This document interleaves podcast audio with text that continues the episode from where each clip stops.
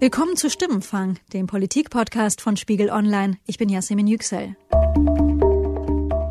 Wir haben äh, im gesamten Jahr 2018 162.000 Asyl-Erstanträge verzeichnet.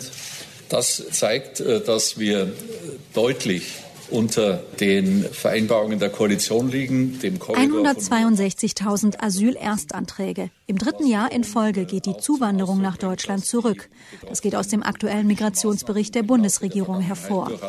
Ja, die Politik hat äh, die Dinge im Laufe der äh, letzten Jahre bis heute geordnet, was allerdings nicht bedeutet, dass wir bereits äh, am Ziel sind. Obwohl also immer weniger Menschen nach Deutschland kommen, sollen mehr gehen. Der Bundesinnenminister arbeitet aktuell an einem Gesetzesvorschlag für schnellere und effizientere Abschiebung. Für diese Episode von Stimmenfang will ich hinterfragen, ob Seehofer recht hat, wenn er härtere Abschiebegesetze fordert. Dafür spreche ich mit meinem Kollegen Martin Knobbe vom Spiegel. Und wir hören einen früheren Landesinnenminister, Günter Beckstein, der zu seiner aktiven Zeit als harter Hund in der Abschiebepolitik galt. Doch zuerst hören wir von einem Fall, in dem eine Kirchengemeinde einen Asylbewerber vor der drohenden Abschiebung bewahren will. In der Berliner Versöhnungsgemeinde einer evangelischen Kirche im Stadtteil Wedding treffe ich den Theologen Lukas Pellio. Ich bin Lukas Pellio, ich bin Vikar, Pfarrer in Ausbildung in der Versöhnungsgemeinde in Berlin. Unser Gottesdienstort, unsere Kapelle ist mitten auf dem Mauerstreifen im ehemaligen Todesstreifen zwischen Ost und West. Und insofern haben wir eine besondere Verbindung zu dem Thema Flucht. Wir gedenken jeden Mittag den Mauertoten. Für alle, die an der Grenze Wohnung und Heimat verloren haben, bitten wir, Herr, erbarme dich. Für alle Ermordeten an Mauer- und Todesstreifen, in Lagern und Gefängnissen bitten wir, Herr, erbarme dich. Und samstags gedenken wir den Toten an den EU-Außengrenzen. Insofern begleitet uns das Thema ständig. Lukas Pellio ist außerdem Vorstand im Verein Asyl in der Kirche Berlin-Brandenburg. Aktuell sind in ganz Berlin 24 Menschen im Kirchenasyl. Das heißt, in 24 Fällen versucht die Kirche, Asylbewerber vor einer Abschiebung zu bewahren. Pellios Gemeinde hat drei Menschen aufgenommen. Zwei Männer aus Afghanistan und Syrien und eine Frau aus Nigeria.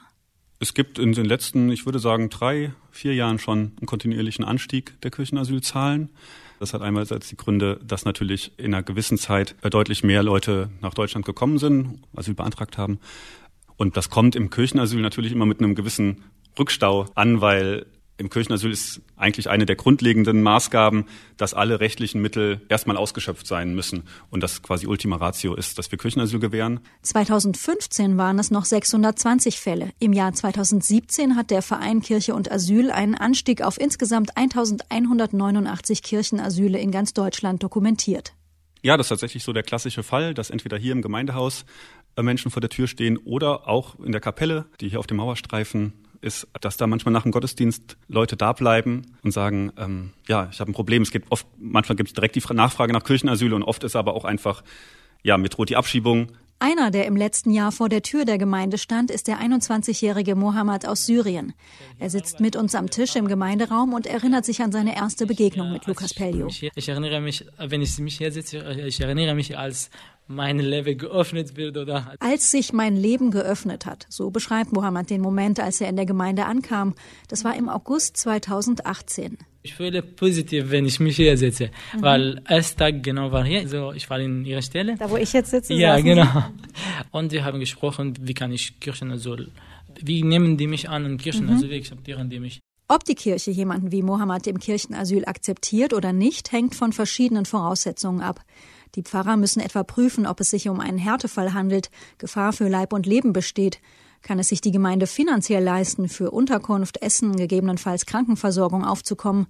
Am Ende müssen Gemeinde, Kirchenrat und die Pfarrer zu einer gemeinsamen Entscheidung kommen. Und die zu fällen ist nicht immer einfach weil das natürlich eine, immer ein Grenzfall ist, eine Art von Akt von zivilem Ungehorsam, auch zu sagen, okay, wir nehmen jetzt erstmal diese Person bei uns in Schutz und setzen uns dabei manchmal auch über einzelne Regeln hinweg, um aber dieses Grundrecht auf Asyl durchzusetzen. In Mohammeds Fall entscheidet die Gemeinde, ihn ins Kirchenasyl aufzunehmen. Der deutsche Staat hat sein Verfahren abgelehnt und ihn bereits einmal nach Italien abgeschoben. Die Kirche ist jetzt in einer Art Mittlerposition gegenüber dem BAMF, dem Bundesamt für Migration und Flüchtlinge, und hofft, dass Mohammeds Fall noch einmal aufgerollt wird, damit er schließlich in Deutschland bleiben kann. Alexander Dobrindt hat kürzlich von der Anti-Abschiebeindustrie gesprochen, ein Politiker der CSU, also einer Partei, die auch das Christ C für christlich im Namen trägt. In seinen Augen wären Sie möglicherweise Teil dieser ja. Anti-Abschiebeindustrie. Wie geht es Ihnen damit? Ja, es ist, ich erlebe das als Angriff.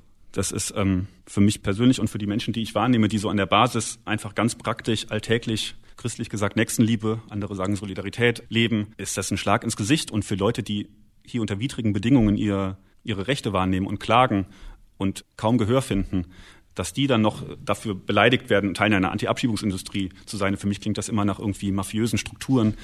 Ich habe erst überlegt, das irgendwie mit Stolz zu tragen, dass ich Teil der Anti-Abschiebungsindustrie sein soll. Das gelingt mir aber nicht. Nun ist es ja so, dass der Gesetzgeber das Kirchenasyl mhm. als solches im Prinzip nicht anerkennt. Mhm. Also rechtlich ähm, ist das keine Größe, mhm. Kirchenasyl. Der Gesetzgeber toleriert das. Mhm. Ein Stück weit begeben Sie sich damit in Opposition mhm. zum Gesetzgeber. Wie geht es Ihnen damit? Ich würde mich lieber nicht in Opposition begeben.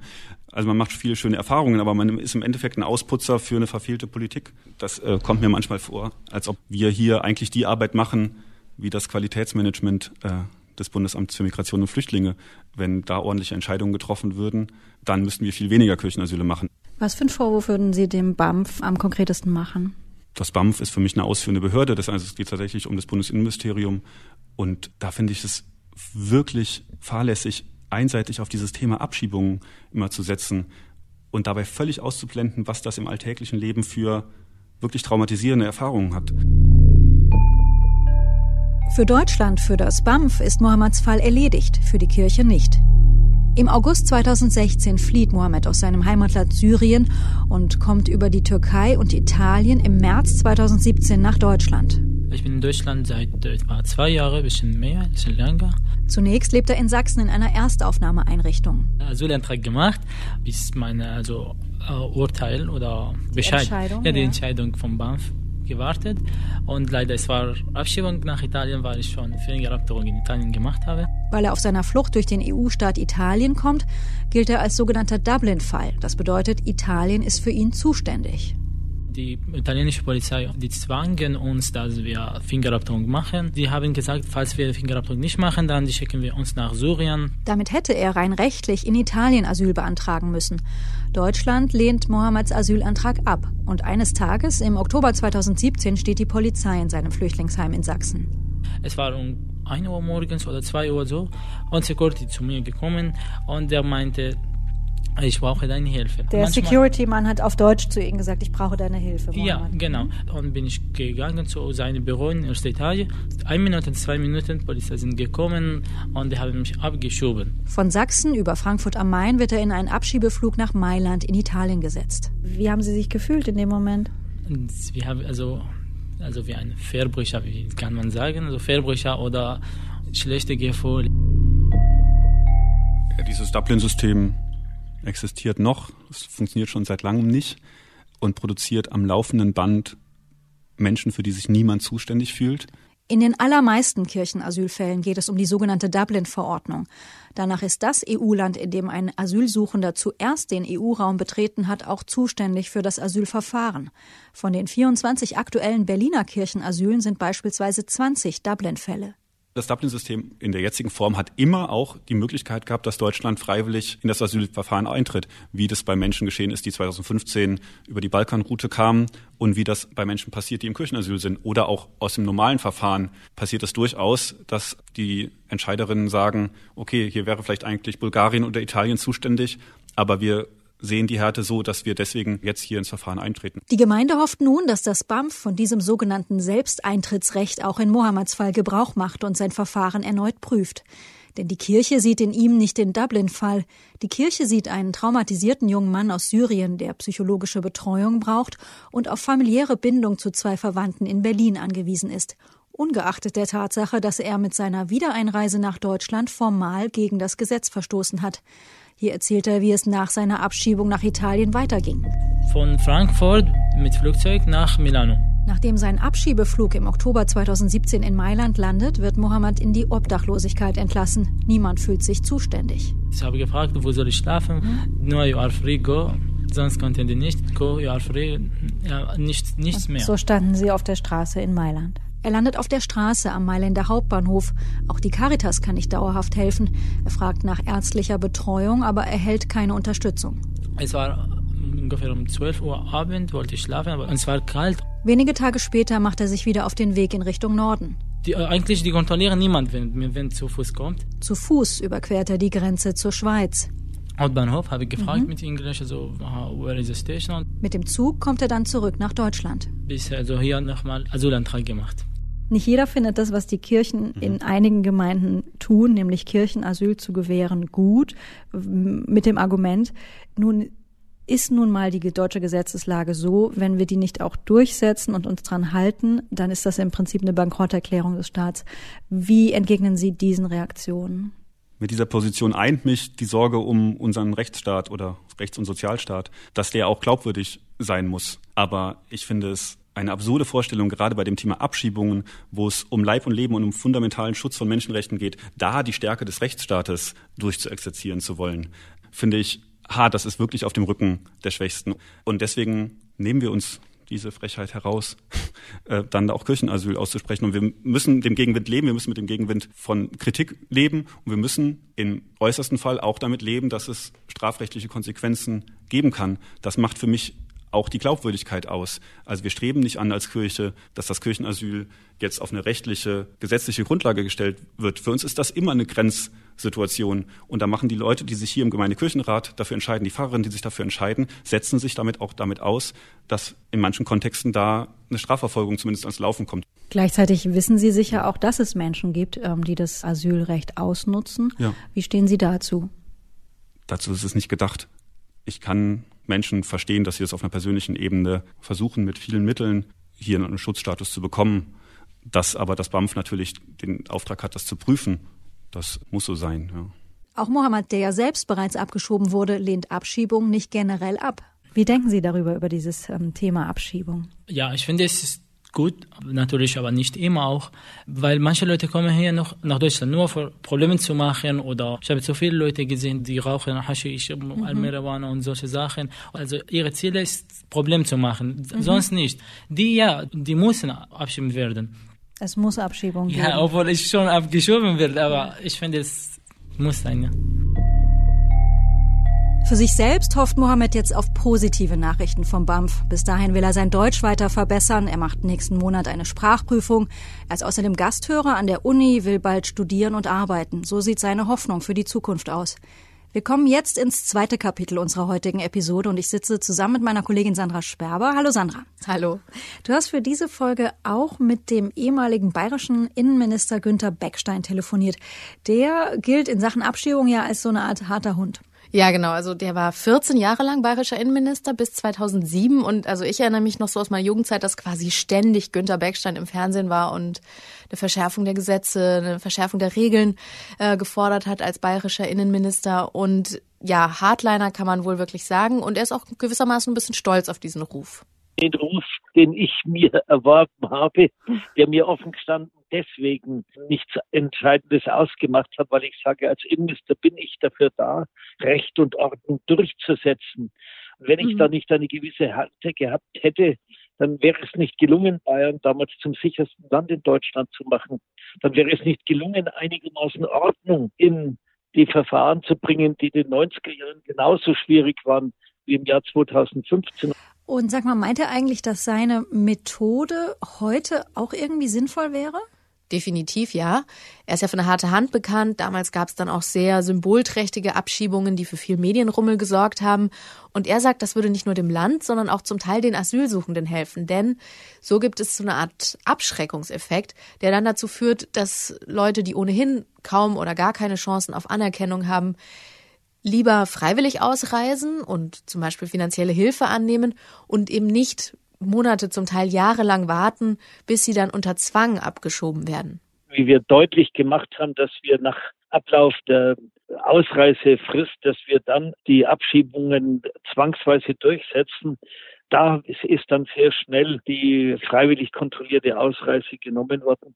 Das war die Erfahrung, die wir in den 90er Jahren gemacht hatten, wo wir ja ähnliche Zahlen hatten an Asylbewerbern wie in den letzten Jahren. Damals waren es die Balkanflüchtlinge, vor allem aus dem Jugoslawienkrieg. Und es hat schon unter dem Zwang der drohenden Abschiebung freiwillig kontrollierte Ausreisen von mehr als 20.000 Leuten im Jahr gegeben. Und wissen Sie, wie viele Abschiebungen das ungefähr waren? Die Zahl der Abschiebungen war in der Regel im einstelligen Tausenderbereich. Mhm weil in dem Augenblick, wo klar war, dass die Abschiebungen ganz konsequent gemacht wurden, die Leute in sehr vielen Fällen eben dann die freiwillig kontrollierte Ausreise vorgezogen haben. Diese freiwillige Ausreise ist natürlich sowohl für die deutschen Behörden, aber auch für die Betroffenen ein vermutlich leichterer Weg als eine Abschiebung unter Zwang. Interessant ist ja, dass Beckstein und Horst Seehofer Parteikollegen sind, und zwar beide in der Partei, die das C äh, für christlich im Namen trägt. Habt ihr darüber gesprochen, ob das für ihn auch irgendwann mal so eine Art innerer Widerspruch war? Ja, definitiv. Also bei Günter Beckstein muss man wissen, der ist sogar ziemlich aktiv in der evangelischen Kirche und das hat ihm schon damals einige Kritik eingebracht. Und er hat sogar im Telefonat gesagt, dass er schon manchmal Gewissensbisse hatte, weil er findet, heute seien die Verfahren gut geregelt. Damals war das allerdings manchmal wohl durchaus eher ja, chaotischer, wenn man das so sagen kann. Auf meinem Schreibtisch sind Tausende von Fällen gelandet. Und es hat schon auch Fälle gegeben, wo ich gesagt habe, also äh, da muss man noch mal nachsehen, ob das wirklich mit der großen Sorgfalt gemacht worden ist. Aber in der Zwischenzeit glaube ich, dass die Behörden mit Personal gut ausgestattet sind, sodass die Fälle gewissenhaft behandelt werden. Das ist richtig. Günter Beckstein sieht in diesem harten Durchgreifen übrigens interessanterweise auch ein wichtiges Mittel im Kampf gegen rechts. Er zieht da Parallelen zu heute und sagt, durch härteres Durchgreifen der Innenminister könnte man rechtspopulistische Kräfte wie die AfD zum Beispiel heute klein halten. Wir hatten damals das Problem der Republikaner. Und nur dadurch, dass mhm. wir das auch ganz konsequent dann eben auch versucht haben, Gesetze durchzusetzen, nur dadurch ist auch das Problem der Republikaner wieder in den Griff gekriegt worden. Die Republikaner, die Beckstein da gerade erwähnt hat, das war eine rechtsradikale Partei, die damals sogar vom Verfassungsschutz beobachtet wurde und die in der Wendezeit und auch noch in den 90ern zeitweise doch einige Erfolge erzielen konnte, vor allem im Süden Deutschlands. Danke, Sandra. Es ist ziemlich aufschlussreich zu hören, wie jemand wie Günter Beckstein aus seiner Perspektive auf diese Themen schaut. Wir gucken jetzt auf Horst Seehofer und die aktuelle Abschiebungspolitik. Hier im Studio ist jetzt Martin Knobbe vom Spiegel. Martin, du schreibst über Themen der inneren Sicherheit und über Innenpolitik. Ich freue mich, dass du hier bist. Hallo Martin. Hallo Jasmin. Horst Seehofer will nun schärfere Asylgesetze durchsetzen. Er setzt vor allen Dingen darauf, die Verfahren schneller und effizienter zu machen. Brauchen wir diese schärferen Gesetze wirklich in Deutschland oder ist das eine Einzelmeinung von Horst Seehofer? Ich glaube, es ist schon äh, ein gewisser politischer Konsens, dass man gerade beim Thema Abschiebungen ähm, konsequenter sein muss. Also da, wenn man SPD-Innenexperten hört, dann klingen da auch schon ähnliche ähm, Thesen durch und sogar bei den Grünen, das finde ich ja das Erstaunlichste, die ähm, fordern ja auch ja das scharfe Abschieben und das schnelle Abschieben, vor allem von Straftätern. Das ist eigentlich ein neuer Duktus und neue Töne bei den Grünen. Also das zeigt mir schon, dass es hier einen, einen politischen Konsens gibt. Der Hintergrund ist natürlich, dass man der AfD da irgendwie äh, Kontra bieten will. Und ich glaube, die Trennlinie, das ist das Spannende, ähm, wo sich auch die politischen Meinungen dann scheiden, ist, geht es wirklich nur darum, Verfahren zu beschleunigen. Da kann ja, glaube ich, jeder zustimmen, dass man sagt, wir brauchen mehr Richter, die Verfahren müssen schneller gehen, ohne jedoch die rechtsstaatlichen Grundsätze anzu, anzurühren. Und dann, und das macht Seehofer ja auch, und dann wird es eigentlich spannend, ähm, muss man eben auch Gesetze verändern, beziehungsweise wirklich rechtsstaatliche Prinzipien wie ein Richtervorbehalt, da werden wir vielleicht gleich noch darauf zu sprechen kommen, wenn man den aushebelt. Und ähm, ich glaube, da gibt es keinen Konsens, ähm, zumindest gibt es da viel Gegenmeinungen. Und das finde ich ja eigentlich die spannende Diskussion, weil wir dann dahin kommen, dass wir das Asylrecht äh, wirklich verändern und auch wieder verschärfen und äh, illiberaler machen, als es jetzt ist. Eine der Gesetzesmaßnahmen, die Seehofer schon genannt hat, da geht es um die Abschiebehaft. Was ist da konkret geplant und wenn ja, ist es sinnvoll? Also es gibt mehrere Ideen, die aus diesem Konzeptpapier, das im Bundesinnenministerium jetzt vorliegt, an die Öffentlichkeit gelangt sind. Einmal geht es darum, die Abschiebehaft, also von Asylbewerbern, die jetzt konkret abgeschoben werden sollen, länger zu halten als bisher und sie auch schon vor der tatsächlichen Abschiebung dann äh, zu installieren. ähm, womit man verhindern will, dass der Asylbewerber untertaucht, zu Freunden geht oder ähnliches, der natürlich weiß, dass vielleicht eine Abschiebung ansteht. Das Zweite ist, die Idee, dass man, nachdem es zu wenig Plätze für solche Abschiebehäftlinge gibt, diese in den normalen Strafvollzug, äh, also in die normalen JVAs Was zu integrieren. momentan nicht möglich ist, richtig? Genau, da komme ich auch gleich nochmal dazu. Es wird auch in Zukunft, denke ich, nicht möglich sein. Das ist eben so ein Vorschlag, der irgendwie populär klingen mag für manche Ohren, aber ähm, rechtlich wirklich wahrscheinlich schwer durchzusetzen ist, weil die EU das eigentlich verbietet. Wir haben äh, nicht vor, Straftäter mit äh, Menschen zusammenzulegen, die abgeschoben werden. Wir kennen die Urteile auch, die es dazu gibt. Aber es ist keine Zusammenlegung, wenn man einen eigenen Trakt hat dafür.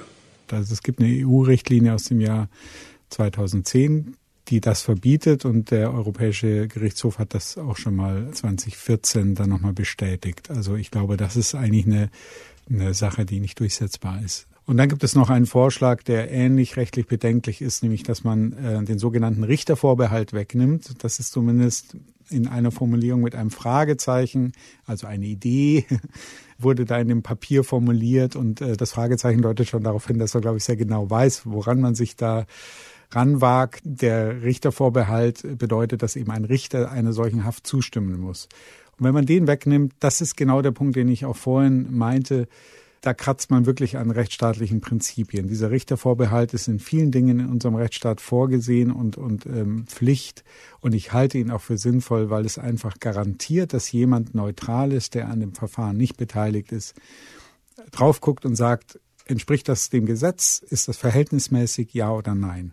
Und wenn das wegfällt, dann bewegen wir, wir uns wirklich ähm, in eine reine Exekutivregentschaft äh, ähm, und, und sozusagen die judikative Kontrolle ist weg und das ist dann nicht mehr rechtsstaatlich.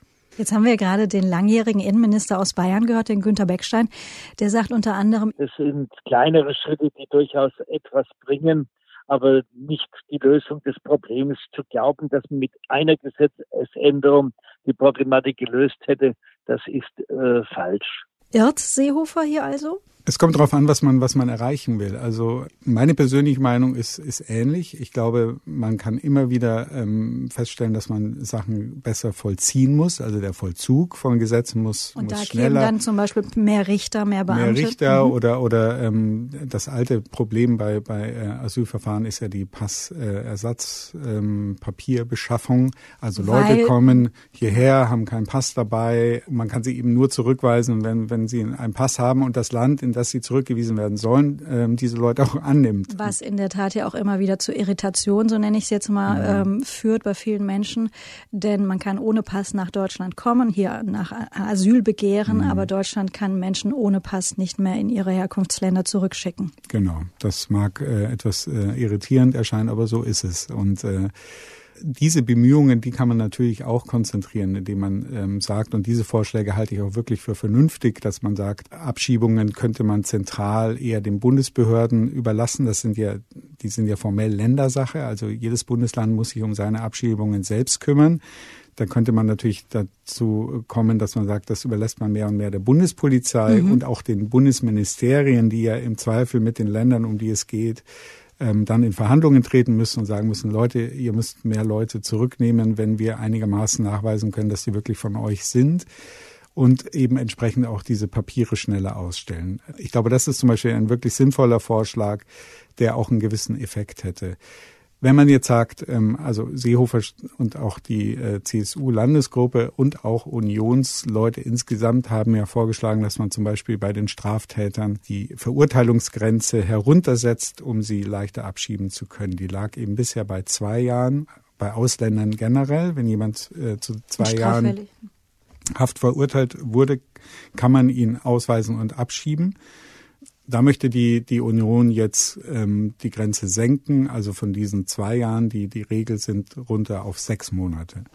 Das kann man machen. Ich halte es für eine erhebliche Verschärfung, ähm, aber das könnte durchaus einen Effekt haben, dass man eben mehr Straftäter abschieben kann. Dieses Thema Abschiebung von straffällig gewordenen Asylbewerbern, das ist eben auch ein Thema, das Anfang des Jahres sehr hm. akut mhm. wurde. Ähm, nach den Vorfällen im bayerischen Amberg hat sich Horst Seehofer da auch äh, entsprechend geäußert. In Amberg haben vier junge Asylbewerber offenbar schwer betrunken wahllos auf Passanten eingeschlagen. Zwölf Menschen wurden verletzt, einer am Kopf. Die Täter, vermutlich Asylbewerber, alkoholisiert und aggressiv. Für wie klug hältst du das nach so einem Ereignis äh, für einen Bundesinnenminister, ähm, diesen Schluss zu ziehen? Wir haben äh, den Grundstock äh, möglicher Gesetzesänderungen fertig und wir analysieren jetzt noch den Amberger Fall, ob hier eine Ergänzung notwendig und möglich ist. Ich glaube, der Auftritt war denkbar unglücklich aus zwei Gründen. Nämlich einmal war ja zur selben Zeit, hatten wir den Fall eines, eines Mannes in Bottrop, der eben aus rechtsextremen Motiven äh, Leute totfahren wollte. Dazu hat sich der Innenminister, ich glaube, in einem Halbsatz geäußert. Und hier kam dann die Gewichtung, finde ich, ein bisschen schief an. Also, dass man einerseits äh, wieder einmal, das war ja nicht das erste Mal, sagt, äh, straffällig gewordene Asylbewerber, da, da müssen wir jetzt dringend was tun, aber zum Rechtsextremismus ist ihm nichts eingefallen. Das war das eine, was mir aufgefallen war. Und das zweite war, ich glaube, der Fall in Amberg, so äh, unschön er ist, äh, insbesondere für die Opfer, das ist keine Frage. Aber ich glaube, er war trotzdem der falsche Fall, um so eine Forderung zu stellen. Das waren Jugendliche, die besoffen geschlägert haben oder Leute bepöbelt haben. Das, ich komme aus München, das passiert während, der, äh, während des Oktoberfestes jeden Tag äh, mehrmals. Ähm, auch da sind dann keine Gesetzesforderungen zu hören danach. Ich glaube, das war der falsche Anlass. Also das war alles politisch gedacht und ich glaube wenig fachlich äh, begründet. Jetzt muss ich auch dran denken, dass Günter Beckstein mh, hm, im Gespräch mit uns eben auch die Verbindung ähm, herstellte, was wir damals alles gemacht haben, was ich damals gemacht habe in Sachen Härte und Konsequenz. Das hatte auch damit zu tun, dass die Republikaner damals sehr, sehr stark waren. Heute haben wir auch hier im Gespräch mehrfach über die AfD gesprochen, die die anderen Parteien da ein bisschen vor sich hertreibt. Mhm. Welche Schlüsse können wir ziehen, wenn wir sehen, dass ähm, Asylgesetzgebung Veränderungen, auch eine Verschärfung vor allen Dingen dieser Systeme besprochen werden, wenn äh, Parteien am rechten Rand Druck machen? Ja, das, äh, das äh, armselige Ergebnis dieser, dieser Analyse ist, ähm, dass die, die fachlich begründeten und damit auch vernünftigen Argumente nicht durchdringen. Also man muss ja wirklich auch fragen, was hilft denn tatsächlich? Und bei vielen dieser verschärfenden Maßnahmen stellt man eben fest, ah, entweder sind sie rechtlich gar nicht durchsetzbar. Wie zum Beispiel die Abschiebehaft? Genau, das ist dann wirklich äh, äh, reiner Populismus. Oder, ähm, oder sie haben keinen Effekt. Und deswegen, wenn man mit Fachleuten spricht und eben nicht mit Politikern, erkennt man sehr schnell, dass viele immer auf dieses alte Argument, man muss erstmal die Gesetze wirklich vollziehen, man muss das sinnvoll machen, die dieses Argument stärken und nicht unbedingt danach rufen, neue Gesetze zu machen. So, das ist mal die Erkenntnis, dass ähm, ja, Populismus überdeckt sozusagen die Vernunft und da kommt die Politik irgendwie, die vernünftige Politik leider nicht durch. Das ist die eine Erkenntnis. Und ähm, die zweite Erkenntnis ist, dass, naja, Seehofer als Markenzeichen ja schon immer eine gewisse Härte in, in Sicherheitsfragen hatte. Dafür steht er. Das ist ja auch okay so. Das, deswegen wählen ihn die Leute. Und er natürlich unter zweifachen Druck steht. Einmal die AfD, die ihn sozusagen vor sich hertreibt. Und äh, das Zweite ist, dass er sich in, im, im Wahlkampf ja auch sehr stark gegeben hat und jetzt auch liefern muss. Und das Problem bei Seehofer ist, wenn man guckt, was er bisher erreicht hat, ist das eben relativ wenig. Es ist, er wird ja auch als Ankündigungsminister verspottet, ähm, weil, er, weil er viele Pläne vorlegt, der Masterplan, der Plan, Ankerzentren zu machen. Die wurden dann auch gemacht, aber erstaunlicherweise eben nur in drei Bundesländern, sieben Ankerzentren in Bayern, eins im Saarland und eins in, in äh, Sachsen. Die anderen Bundesländer wollen das nicht. Also das ist dann, der, der Ausgang ist dann immer etwas mau. Und ähm, er sieht natürlich diesen Druck, dass er jetzt wirklich Fakten liefern muss und, und Handlungen. Und deswegen kommt er jetzt mit einer weiteren Ankündigung und mal sehen, was davon übrig bleibt. Das Erstaunliche an unserer Recherche für diese Podcast-Episode ähm, ist ja auch, dass wir Menschen kennengelernt haben, zum Beispiel den, den Mohammed, ähm, den jungen Syrer, der hier in Berlin im Kirchenasyl ist, der selbst auch sagt, ähm, gegen Abschiebung bin ich nicht. In der idealen Welt könnte Deutschland die Richtigen abschieben und die Richtigen hier behalten, den Richtigen in Deutschland die Möglichkeit geben, Fuß zu fassen lassen. Wie weit sind wir davon entfernt, dass das bestehende System fair ist? Das ist jetzt eine große Frage. Ja, das ist eine große Frage. Und ich meine, das, das spielen so, das spielen so Fragen eine Rolle, ob man eben ja die guten und äh, sich wohl ähm, benehmenden äh, Asylbewerber hier behalten kann und die anderen äh, halt abschiebt. Und wer entscheidet dann immer, was gut und was schlecht? Ja, und das ist aber, das ist eigentlich auch nicht der Sinn des Asylgedankens. Da kommen wir jetzt in den Bereich der, ähm, der, der Zuwanderung. Zugleich gibt es diese Überlegungen, das ist ja mit diesem Stichwort äh, Spurwechsel gemeint, dass man sagt, man holt äh, Leute aus, aus dem Asylverfahren und setzt sie sozusagen in die Einwanderungsschiene. Ähm, da, glaube ich, ist es richtig äh, zu überlegen, unter welchen Voraussetzungen Leute, die schon gute Integrationsansätze haben, denen äh, unter Fristen und äh, Voraussetzungen eine Arbeitsduldung zu geben und sagt, die, die sind so vorbildhaft, ähm, machen eine Ausbildung, helfen uns in unserem Fachkräftemangel, bereichern unsere Kultur mit klugen Gedanken und so weiter. Also der ideale Flüchtling sozusagen. Den wollen wir doch unbedingt da behalten. Ähm, deswegen nehmen wir ihn aus dem Asylverfahren raus und setzen ihn äh, ins reguläre Einwanderungsverfahren. Äh, ich bin dann so ein bisschen kritisch, weil der, der Gedanke, der Asylgedanke gilt erstmal für jeden und das äh, Grundrecht auf Asyl, egal ob der ein böser Mensch oder ein unkluger Mensch Justitia oder eine ist blind und wir ja, wollen ja auch, dass sie genau, blind ist. Mhm. Ähm, oder ähm, ja auch auch sich nicht benehmen kann und nicht gebildet ist und so weiter. Also ich würde wirklich davor warnen, ähm, da Kriterien anzusetzen, dass man sagt, ja, die, der ist gut und der ist schlecht. Ähm, entweder man gewährt Asyl nach unseren Grundsätzen oder nicht und wer dann Asyl bekommt, mit dem muss man es auch aushalten.